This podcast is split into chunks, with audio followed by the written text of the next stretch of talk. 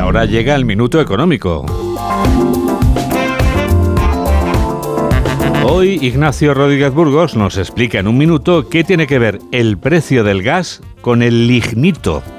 El carbono es el elemento de la tabla periódica con mayor flexibilidad a la hora de formar diferentes compuestos químicos. Es un elemento muy sociable, se lleva bien con casi todo el mundo y por eso se le puede observar de las maneras más insólitas. Puede ser un mineral duro, como el diamante, o blando y elástico y fundamento de la vida. Todos los seres vivos, incluidos nosotros, nos basamos en el carbono y es también uno de los minerales más baratos y más contaminantes, el carbón. La invasión de Ucrania y la posterior crisis energética ha multiplicado por 5 el precio del gas y pese al avance de las renovables, cada vez se consume más carbón en el planeta para generar electricidad. En China casi el 60% de los kilovatios provienen del negro mineral. En la India se ha disparado. En el Reino Unido se va a abrir la primera mina de este material en 30 años. Incluso ha aumentado el consumo en Alemania. La misma Alemania que estos días recibía su primera regasificadora gigante en uno de sus puertos del Mar del Norte. Se trata del buque metanero Coeg Esperanza que transporta 165.000 metros cúbicos de gas natural licuado que cargó en el puerto español de Sagunto. Cuando esta regasificadora flotante entre en funcionamiento